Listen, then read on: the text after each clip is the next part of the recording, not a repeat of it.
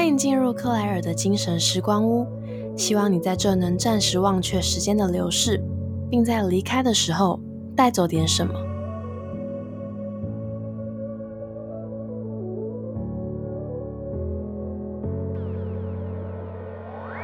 大家安安，欢迎回到克莱尔的精神时光屋，我是主持人 Claire。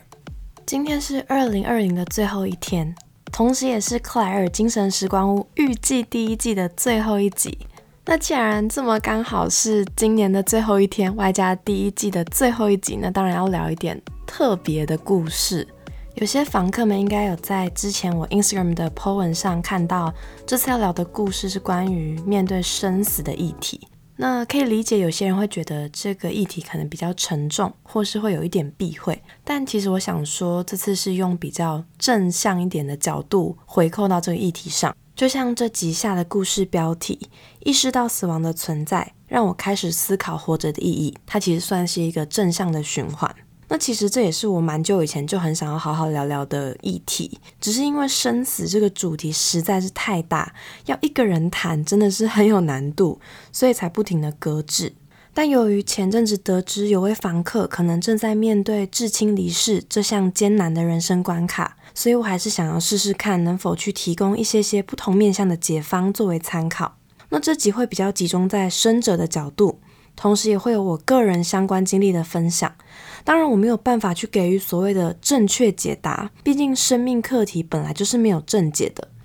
只希望多少有机会能够提供一点点力量给那位房客，又或是现在正在听故事，或许也正面对这项难关的你。而如果之后有机会呢，我也会找身边医学专业的朋友来共同深入聊聊这个议题。好，那就开始喽。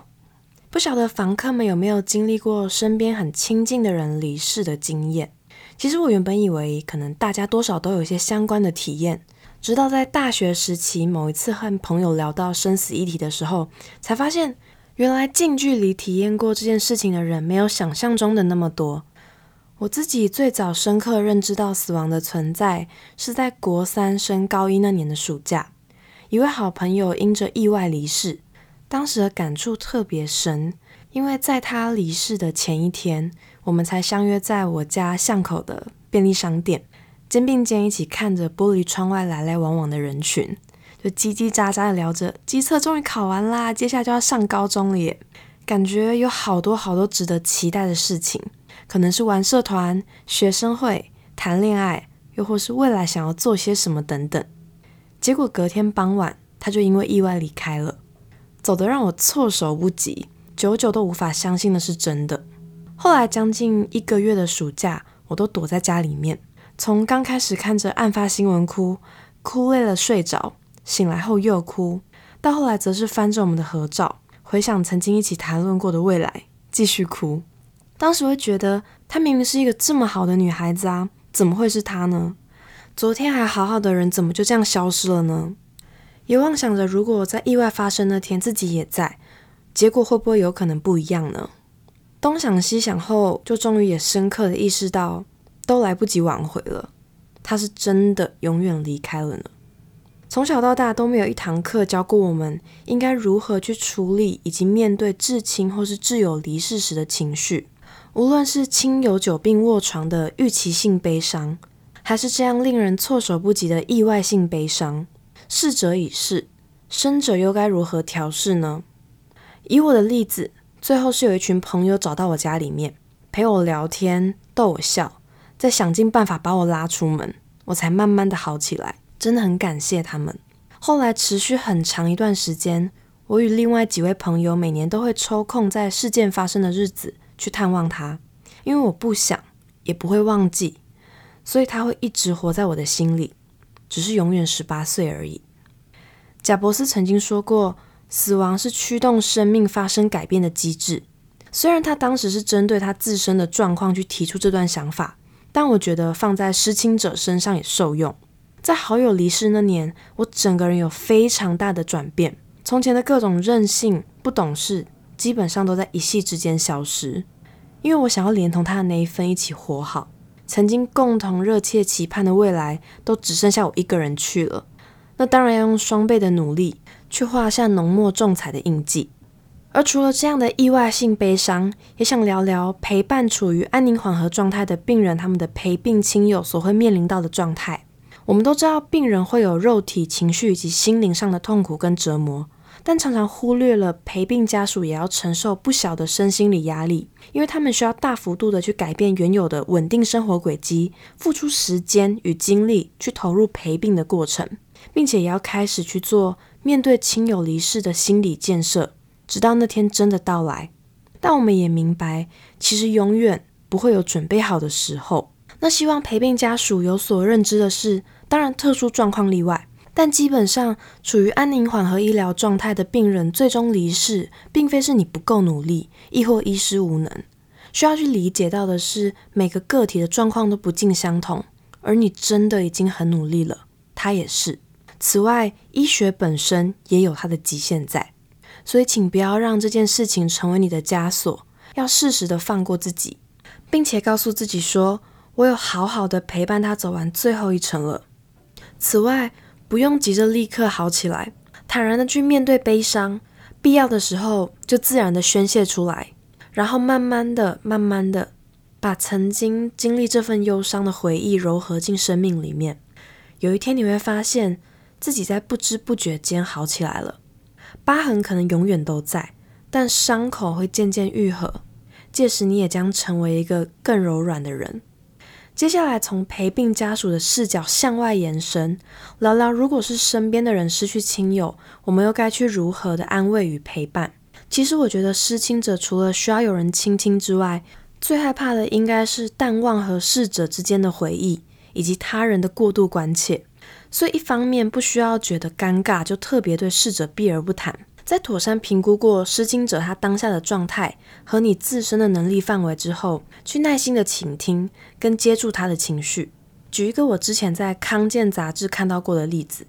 社会学家 Nancy Burns 曾在演说中提到，有一位丧子的母亲，每当人们在交谈时问起“诶，你有几个孩子”的时候，她都很想要提起自己已经离世的儿子。但是又怕去谈论这件事情会让对话的人觉得很尴尬，或是好像只能说出啊，抱歉，我很遗憾这样的话。大家其实希望人们的反应是，我很抱歉你失去了你的儿子，但你可以跟我聊聊他是什么样的人吗？他很乐于和别人谈论自己的孩子，虽然分享的过程中可能会有一些伤感或是难过，但这样诉说的过程，同时也会让他觉得安慰。这其实有让我联想到电影《可可夜总会》里面提到的，真正的死亡不是生命的消逝，而是当这个世界上再也没有人记得他的存在的时候。另一方面，记得也不要去问失亲者“你还好吗？希望你快点走出来”这样的话语，因为它就是不好，一点也不好。此外，如果你有和逝者之间的美好回忆，将它和失亲者分享也是不错的做法。因为诉说是疗愈的开始，回忆则是种温暖的延续。他们都是让逝者以另外一种形态继续存在众人心中的方式。接着回到生者的视角，其实每个人都会有去属于自己的疗伤仪式。那如果现阶段你还不想要被外界干扰的话，我这里想提供一些独处时可以去尝试的解法，有电影、书籍以及沉浸式的体验。首先是电影《百日告别》。他在讲述两个在同一场意外中失去伴侣的男女，他们各自在一百天的丧期里，用各自的方式去进行疗伤。而在电影里有一个绵羊的故事，让我印象很深刻。他说，绵羊在淋雨之后，可能会因为毛太重而倒地不起，这时候除非有人去搀扶它，或是等太阳出现把它晒干，才能再重新的站起来。那这个故事其实就点出了。时间、阳光和外力的扶持，其实是走出悲伤的几个关键点。而男女主角呢，也在百日的疗愈期内集结了这几个元素，于是得以慢慢的告别伤悲，拥抱往后的人生。但这不是放手，更不是遗忘，只是找到了更舒适的方法，去将这段回忆好好安放。另外一部电影叫做《生生生活的生》，主要由一位名叫丽丽的老奶奶视角出发。除了描述癌症末期的他如何去度过自己人生中的最后一段时光，也带出即将失去至亲的人，也就是他的女儿，以及另外一条主线的主角面对哥哥离世的小男孩深深，他们的心境变化，从最初的否认、逃避，到最后的好好放下，是一段漫长却必经的旅程。再推荐的是书，应该有很多人听过《最后十四堂星期二》的课，在讲述出社会一段时间后陷入迷惘的 Mitch。有天碰巧得知他的大学教授 Mori 只剩下三个月的生命，于是 Mitch 开始延续学生时期和教授研讨论文的默契，在每周二都会去找教授，并且听他分享关于人生种种课题的体悟。其中第四堂课提到了学会死亡，你便学会了活着，指的是当我们未曾思考过死亡，那就很难去理解活着的意义。听起来，Mori 的想法好像有别于孔子曾经提及过的“未知生，焉知死”这个概念，但我觉得这其实是相辅相成的，算是一个闭锁的圈圈。意识到死亡的存在，或许能够让我们开始思考活着的意义，而正是因为活着的意义逐渐的被厘清，变得清晰，所以在我们不留遗憾的去付诸实践之后，才更能好好的、安然的面对死亡。最后是名叫“来生签证”的沉浸式体验，也是我上周有在 Instagram 分享过体验心得的活动。他把每位到访的旅客都当作是要准备投胎转世的灵魂，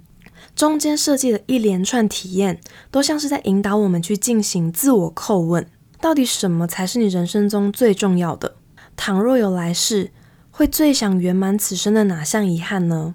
而最后。也会让所有旅客喝下孟婆汤，引导你去忘却前世的繁杂或是遗憾。对我来说是一段另类的疗愈旅程，因此也想推荐给大家。接下来想对某位房客说：